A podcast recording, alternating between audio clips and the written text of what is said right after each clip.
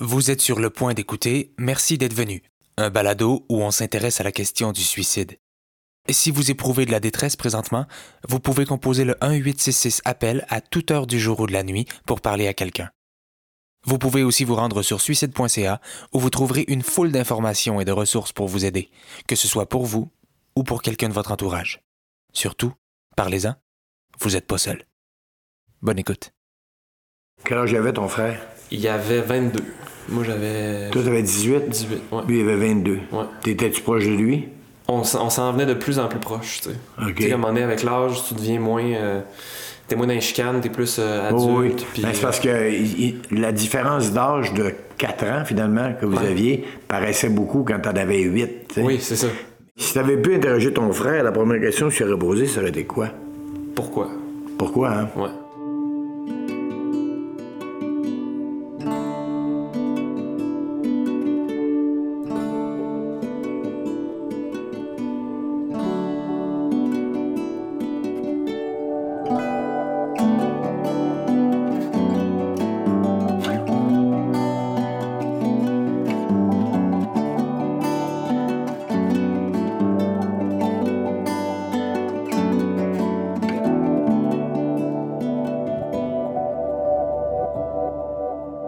Une des choses que je pourrais jamais faire, c'est questionner mon frère.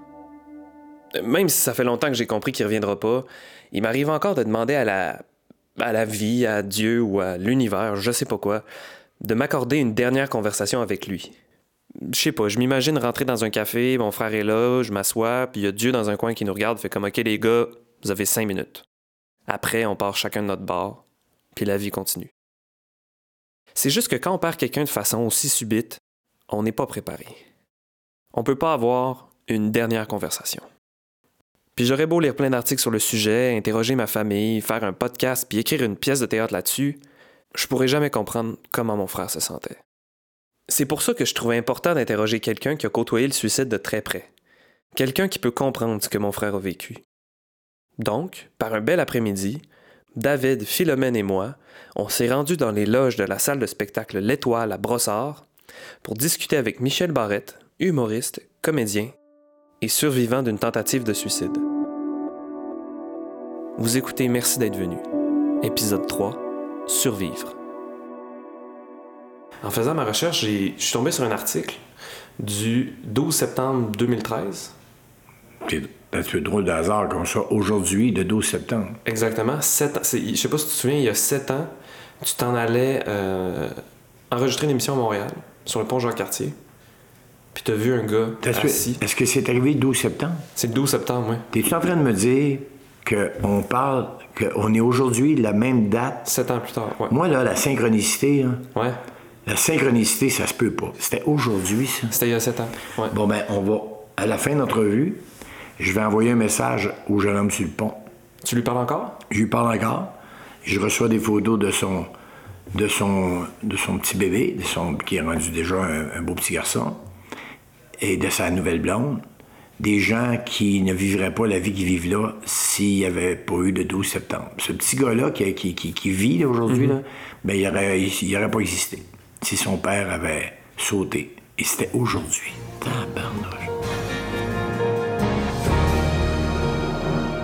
Peut-on dire que l'humoriste et animateur Michel Barrette était au bon endroit, au bon moment ce matin? Chose certaine, il s'est retrouvé au cœur d'une intervention fort délicate qui a connu un dénouement heureux en portant secours à un jeune homme suicidaire. L'animateur, entre autres de l'émission Pour le plaisir à Radio-Canada, Michel Barrette, est au bout du fil.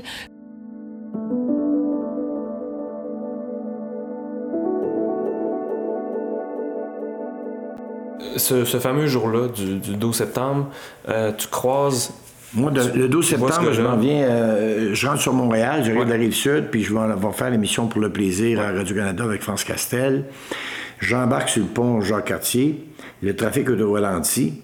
Je suis peut-être 5-6 voitures derrière le- l'endroit où le- les piliers du pont commencent. Et là, à un moment donné, qu'est-ce que je vois sur des barrières anti-suicide, à ma droite, quelqu'un assis sur le dessus de ça. Je fais, qu'est-ce qu'il fait là? Puis il pleut. Au mois de septembre, c'est une journée qui faisait froid, puis il pleuvait. J'arrête la voiture, je mets les, les, les, quatre flashers, je, je débarque, je pars à courir, je saute par-dessus le mur, je tombe à terre, Je reprends, je saute, je me rends jusqu'à lui, mais il est au-dessus de moi. Et là, j'ai dit, j'ai dit, Hey, jeune homme, j'ai dit, je sais pas pourquoi tu es là, mais quand j'avais 25 ans, j'étais exactement à la même place. Puis tantôt, on va trouver moyen que tu sois ici aussi. Hey, il voulait rien savoir en tabarnouche. Fait que ça a duré une heure. Une heure où il, ben, s'est installé après ça, vraiment sur les, talons, sur le bord de la grille en métal. Il se tenait comme ça, penché vers le vide avec les mains. Tout était mouillé. Donc, le moindre faux geste, il tombe en bas du pont. Puis c'était pas quelqu'un qui était en train de dire aidez-moi là. C'était pas, tu sais, il y a des gens des fois euh, qui vont euh, qui sont sérieux, ils veulent peut-être veulent peut-être mourir, mais en même temps ils veulent qu'on les sauve. Mm-hmm. Lui, il voulait pas être sauvé. Lui, je le dérangeais bien plus que je l'aidais. Mais je avec, je parlais avec pour comprendre qu'est-ce qui se passait. Là, j'ai dit, moi, là, j'ai dit, tiens, me prendre, moi. J'ai dit, moi, tu sais, c'est une peine d'amour dans le temps. Je me suis mis à compter ma, la raison pour laquelle moi, je m'étais retrouvé sur un pont à vouloir sauter comme ça. Puis finalement, euh, là, les policiers sont arrivés, commencé. Là, il est arrivé un policier derrière moi, mais il est resté derrière moi. Je me souviens qu'après l'événement, j'ai demandé au policier pourquoi tu n'as pas pris le lead. Non, non, il dit j'ai vu le contact que tu avais avec lui, puis ce que tu lui disais était correct. Puis t'écoutais, puis tu, tu, tu, faisais ce qu'il fallait, tu, tu provoquais rien de, dangereux. Et euh, il dit euh, Moi, j'arrive. Euh, le policier nous j'arrive, police, avec écrit gros main, le gun, c'est assez pour qu'il saute. Mm-hmm. Fait quand j'étais à bout d'argument, c'est le policier qui, qui prenait la relève. Quand il était à bout d'argument, c'est moi qui prenais la relève, et comme ça pendant une heure. Mais une heure, on était certain qu'elle allait tomber, tomber en glissant, ou sauter carrément parce qu'il voulait. Il shakeait de partout, puis il pleuvait. Puis juste la nervosité. Tu sais, quand t'es là à te dire, je vais mourir tantôt, là, t'as le temps d'y penser, tu sais. Mm-hmm. T'as le temps de te dire, ben là, c'est là, là, je le fais, là. Ça va... Je sais pas que. Moi, j'ai pas eu le temps de penser à ça parce que mon geste était différent, mais lui, il a le temps de penser, ça va-tu me faire mal? Je suis haut en maudit, je vais-tu me manquer? Alors, au bout d'une heure, là, les hélicoptères, ben, tout ce que tu voudras, le branle-bas est installé. Et à un moment donné, il a regardé tout ça. Puis il dit, ah, je voulais pas déranger. Il, je voulais pas déranger tout le monde ce matin. Puis là, le policier a saisi l'occasion. Ben, il dit, écoute, il dit, on peut tous les renvoyer chez eux, autres. On parlait des policiers, ça. Il dit, on pourrait partir toi, moi, puis Michel, puis aller d'une brasserie quelque part autour, là, devant une bonne bière, puis on prend en jaser tout ça. Puis il nous a regardés, puis il est remonté par-dessus la clôture anti-suicide, parce qu'il était comme sur le côté, prêt à sauter. Il est remonté sur le dessus. Et il m'a sauté les bras. Puis, écoute, là, c'est peut-être la première fois que je suis capable d'en parler sans, capoter. J'étais tellement content qu'il était hors de question, je le lâche. Le policier s'est écrasé par terre, s'est mis à pleurer. La policière sur le trottoir, qui ça faisait une heure qu'elle bloquait des cyclistes, elle s'est mis à pleurer. Moi, je suis parti avec lui, je suis embarqué dans l'ambulance. J'ai lancé mes clés à un policier, il dit La voiture qui est cette c'est la mienne. Fait là de là parce qu'il y tout le monde.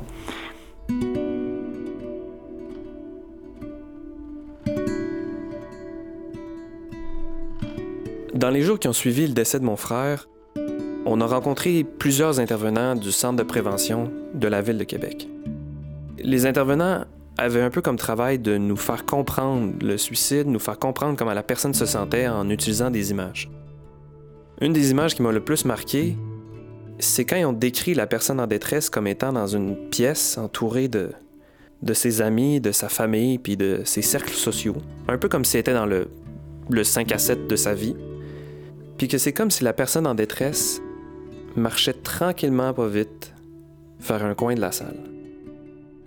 Plus la personne s'enfonce dans sa détresse puis dans ce qui la fait souffrir, ben moins elle a tendance à voir les gens qui l'entourent. Moins elle a tendance à voir ses qualités, ses aspirations, son travail, ses liens sociaux. Tout ce qu'elle voit devant elle, c'est un mur. Quand Michel nous parlait de la détresse qui l'amenait à vouloir mettre fin à ses jours, il nous décrivait ça lui aussi comme un mur. Un mur qui pour lui était insurmontable.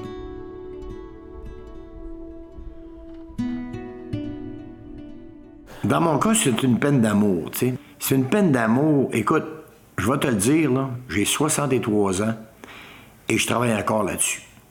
J'ai pas le goût de me suicider. Je travaille pas sur, sur je travaille pas sur euh, une dépression. Je, non. Je travaille encore sur le deuil que j'ai fait de cette personne-là. Parce que c'était un amour d'adolescent. On s'est connus, j'avais 17 ans, elle avait 15 ans. Elle m'a laissé, j'avais 25 ans. Euh, j'ai rarement vu quelqu'un m'aimer comme ça dans ma vie. À l'époque, je l'ai pris comme un, rejet. Je l'ai vraiment pris comme une. comme une. Euh, vraiment le deuil d'un amour, puis je l'ai pas fait le deuil. Puis c'était comme. Je me suis aperçu à quel point elle faisait partie de ma vie, un point tel. Puis surtout à ce moment-là, comme je n'étais pas bien dans ma peau, c'était comme la, seule référence solide que j'avais de l'amour et de, de, mon ancien moi, c'était elle. C'était moi à travers son regard à elle. Alors si elle, elle avait plus ce regard-là sur moi, si elle voyait plus ce qui restait en moi assez pour que ce soit aimable, donc, donc moi-même, je ne méritais pas de m'aimer. Donc, ça ne me valait pas la peine. C'était vraiment. Je ne pouvais pas comprendre. Je ne pouvais pas comprendre qu'elle ne m'aime plus. Pour, parce que là, tu me dis que tu n'étais pas vraiment toi-même, tu étais dans une vie que, avec des choix de vie que tu ne ah. voulais pas, tu n'étais plus l'artiste. C'est une série de choix de vie. Mélange ça avec euh, un mal d'être, l'alcool, beaucoup d'alcool, où tu n'es pas bien, où tu, où tu rentres d'une job que tu n'aimes pas, tout ce que tu fais, tu saoules la gueule. Puis t'es pas un... Je devais pas être... Non, pas je devais pas. J'étais sûrement pas un personnage de fun à vivre avec. Je criais pas, je souriais pas, je racontais pas. Puis comment tu t'es reconstruit? Comment tu as retrouvé ben, Il a fallu que je descende au huitième sous-sol, tu sais, qu'on me sauve d'abord la vie. Mais après coup, là, tu pars de loin, là. T'es tout au huitième sous-sol encore. On te ramène peut-être au septième, là. Mais la marche entre le septième et le sol est déjà pas évidente. Puis rendu au sol, ben tu fais juste marcher au niveau du sol. Fait que facilement, tu peux retomber dans le sous-sol. Fait que moi, ce qui m'a sauvé la vie, carrément, c'est l'improvisation. Un soir où je descendais à la côte du Royal Alma, puis j'ai entendu rire au deuxième étage un café qui s'appelait le Café de la Rose, où je suis monté, il y avait un match d'impro, puis je me suis reconnu là-dedans. J'ai fait ça, c'est moi il y a une couple d'années. Sur scène, elle rit pas, pas tout. Elle me regarde ben de même. Moi, je suis plus capable. Je me dis, pourquoi est-ce qu'elle rit pas? Qu'est-ce qui se passe? Pourquoi elle rit pas? Tout le monde. Pourquoi est-ce que. Je me tente. Je vais. Je dis, madame, je sais pas comment je vais faire. Ça fait une heure. Mais avant la fin du spectacle, je vais vous faire rire. Elle me regarde, elle dit, Sorry, I don't speak French. Tu as fait une tentative à 25 ans, mais après ça, tu as redécouvert l'impro, la scène et tout. Est-ce que est-ce que tu pensais aborder ce sujet-là de ta tentative des années plus tard non, sur scène? Jamais, jamais, jamais. Comment c'est arrivé? Drôle de hasard encore. Hier, je travaillais avec, euh, entre autres, avec euh, Alexis Martin, l'homme de théâtre, et qui me parlait de Daniel Brière, un metteur en scène, acteur, avec qui j'ai travaillé sur un, de mes shows, un de mes spectacles. Il y avait la mise en scène d'un de mes shows. Et on est en train de monter ce show-là, j'oublie lequel, celui dans lequel je vais parler de suicide, justement. Et là, il y a Dominique Lévesque qui est là dans les writers et qui me, dit dans une pause, tu sais, d'un vrai comprend. Hey, comment ça s'appelait ta blonde quand t'étais J'ai dit Elisabeth. Il dit euh, T'avais passé ça dur, hein, quand t'es parti? Ouais, ouais, oui. Ah oui. Puis là, je me suis mis à raconter mon suicide, non, Puis là, après cinq minutes, tout le monde était comme demain, temps, on a CV, on a fait. j'ai dit Excusez, on est en train d'écrire un show d'humour. Là, tous les trois, Louise Richer, euh, euh, Daniel Brière et euh, Dominique, on dit non, non, non, non, il y a quelque chose à faire avec ça. Il faut parler de ça sur scène. c'est un show d'humour. on va trouver moyen. Et on a trouvé moyen, c'est devenu un numéro qui a même été étudié à l'École nationale de l'humour, comme quoi on peut prendre à peu près n'importe quel sujet, d'en parler, si tu le fais intelligemment, pour qu'il reste quelque chose. Mm-hmm. On rit, mais tu sais, quand je dis mon père m'a parlé pendant une semaine, mon père était face à face avec moi dans la cuisine une semaine de temps. Il m'a pas lâché. Quand c'est arrivé, ta Après qu'il m'a sauvé, il m'a amené à la maison. Je me suis assis dans la chaise berçante, bien sûr que j'ai encore la chaise de mon grand-père. J'ai aucun souvenir de cette semaine-là. Aucun souvenir. Je ne sais pas ce qu'il me dit, je ne sais pas ce qu'on s'est dit. J'imagine que j'ai pas beaucoup parlé, j'imagine que c'est lui qui a parlé. Je ne sais pas. Mais chums, ça son une voix. Aucun souvenir. Mais il a, passé, il a pris une semaine de vacances pour parler avec moi, pour me, pour me ramasser. Et en chaud, je disais, une semaine. Ça, c'est plus que ce qu'il avait fait pendant toute sa vie. C'est dur pour un père d'entendre ça. Parce qu'il y a aussi le manque de relation, il y a le manque de, il y a le manque de, communication entre le père et le fils, mais qui a été obligé d'avoir à ce moment-là. Mais c'est une communication à sens unique parce que je me souviens pas de ce qu'il m'a dit. Quand tu, faisais ce numéro-là, c'était quoi la réaction? Ah, les gens, les gens, bon d'abord, les gens qui y croyaient pas à, à la vérité du, du récit, Ben, il, riait, tu sais, il ben, il fait, il fait un numéro sur un gars qui veut se suicider. Ben, admettons, premièrement, est-ce que dans ton numéro, parce qu'on l'a pas vu, ton numéro, est-ce qu'on on se dit, OK, c'est vrai, Michel Barrette nous raconte une histoire, ou ah, c'est un non, je le racontais vraiment, je le racontais vraiment fait qu'on savait que c'était vrai. Mais les gens avaient le choix d'y croire ou pas, comme la moitié, la totalité de ce que je raconte, c'est pas vrai, ça. C'est tout le temps vrai. Tout est dans la manière, mais c'est toujours vrai.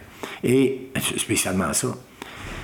Mais ceux qui me connaissaient, quand, je, quand j'étais dans la région, je leur donnais ce même numéro-là. Il y en a qui trouvaient ça rough parce qu'ils connaissaient elle, moi, mes amis, mon père. Fait que ça, c'était plus dur. Mais c'est un, numéro qui, qui, fonctionnait. Puis ça, ça, fait partie de ma thérapie aussi, d'en parler. Parce que comme bien des affaires, quand t'en parles, tu laisses une part de négatif. Tu, tu, te débarrasses de quelque chose en même mm-hmm. temps. Avoir de l'avoir traîné soir après soir, ce numéro-là, euh, je pense que c'était bon pour moi. Puis est-ce que tu voulais le faire parce que c'était bon pour toi, parce que c'était bon pour les autres, puis finalement tu t'es rendu compte que c'était Non, je l'ai fait parce qu'ils m'ont obligé à le faire. Euh, tu T'avais pas envie? Euh, Daniel Bouillet, puis euh, Louise Richer, tout ça. Ah, ben, ils, m'ont, ils ont dit, il faut que tu le fasses. Ils ont dit, il faut que tu en parles.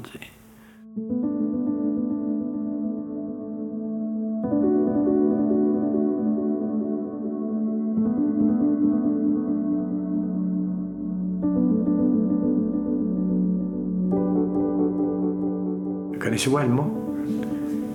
En tout cas, le pont, c'est le pont Carcajou.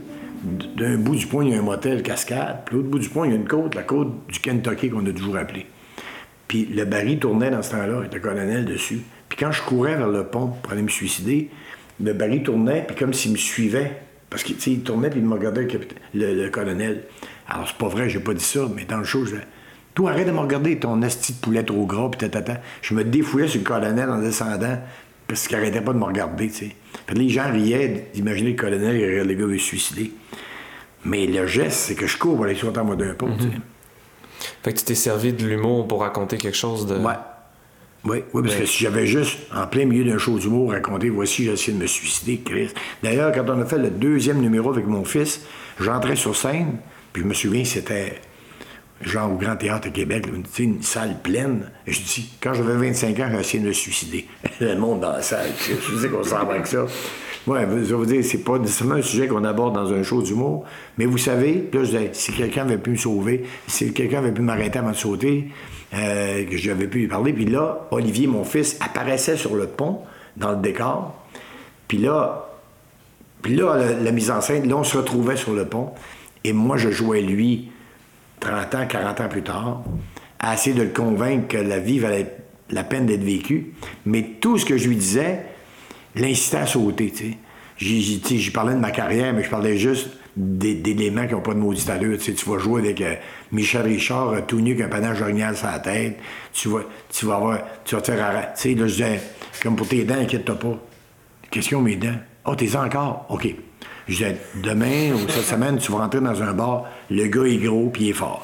OK, ça va faire mal, mais dis-toi que grâce à ça, tu vas créer un personnage qui va être écœurant, qui va vendre des centaines de milliers de copies d'albums. Il, ah ouais, il jouait un chanteur euh, rock populaire. Ouais, rock, hein, mettons un rock du terroir, tu sais. Puis euh, je disais, euh, il y a, et, et, finalement, le, le clin est intéressant parce qu'à la fin, il finissait par venir me rejoindre sur scène, sortir, débarquer du pont.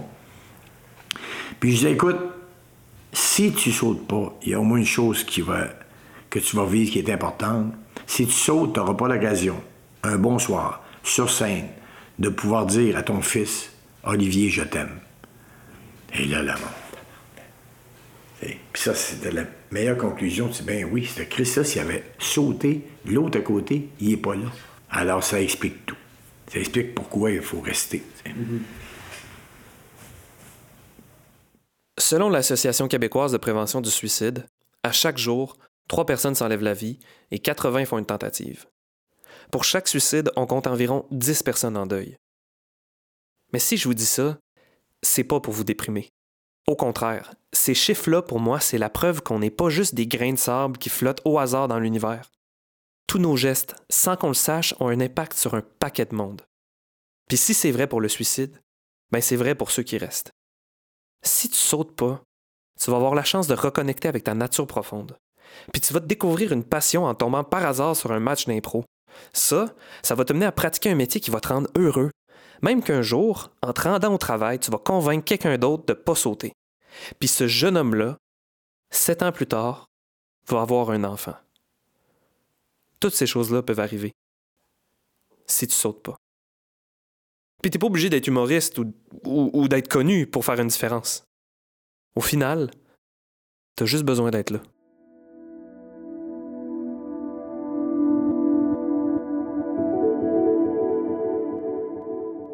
j'ai eu des accidents de moto, des accidents de voiture. Puis je me souvenais qu'on me disait, faut que tu rembarques. Je me souviens d'un grave accident de moto que j'ai eu. Puis quelques semaines après l'accident, un de mes chums est arrivé avec une moto pour préparer à la mienne. Puis euh, il dit, ah oui, essaye-là, tu vois qu'elle marche. Puis là, je voulais pas embarquer. Puis là, je me suis souvenu, il faut que tu. Tombe du cheval, monte sur le cheval. Je suis parti de la moto. Puis c'est drôle ce que je vais vous compter. J'ai réalisé qu'en traversant le même pont en moto, j'ai la moto mis à, j'ai frappé des, travers en métal, tu sais, sur les ponts, là. Puis la moto s'est mis à wobbler. Pendant une seconde, j'ai fait Ah non, comme j'allais encore avoir un accident. Puis mon réflexe a arrêté de freiner. Mais j'ai eu le bon réflexe. Quand il s'est fait ça, j'ai mis ça dans le fond. J'ai fait si je peux me planter, mon planteur tabarnak, puis ça, ça leur plaçait la moto. Elle s'est mis à voler, puis ah! elle est partie, puis ah ouais. Après ça, c'était fini. C'est beau ce que tu as dit. L'analogie avec la moto, des fois quand ça se met à brasser, au lieu de mettre, les breaks, vas-y au fond, puis. Vas-y, vis, vis. Vis, risque. Vie, vie prend des risques, c'est ça. Mm-hmm. Puis maintenant, tu sais, puis le côté, tu sais, j'ai eu des périodes tristes, des périodes euh, légèrement dépressives, comme on a tous un moment dans la vie, mais jamais, jamais, jamais, jamais, jamais pour me ramener sur un pont. Et non seulement jamais, mais même dans ma relation là, ma femme que j'adore, que j'adore, je suis bien avec elle. Demain matin, cette femme-là me laisse, je me retrouve pas sur le pont. Pas parce que je l'aime pas. Parce que j'ai fait, et c'est même pas une armure, j'ai compris quelque chose. J'ai compris que dans ce cas-là, dans le cas d'une rupture amoureuse, j'ai pas, ce serait triste, je trouve ça vraiment triste, triste pour moi, triste pour notre petit garçon, triste pour notre relation, triste, triste, mais je survivrai à ça parce que je mettrais le gaz dans le fond. Parce que je dirais, écoute, il y a, demain, il y a quelqu'un, il y a quelqu'un d'autre, pour elle, pour moi. Il y a toujours l'espoir. Là, je le sais parce que la vie me l'a prouvé.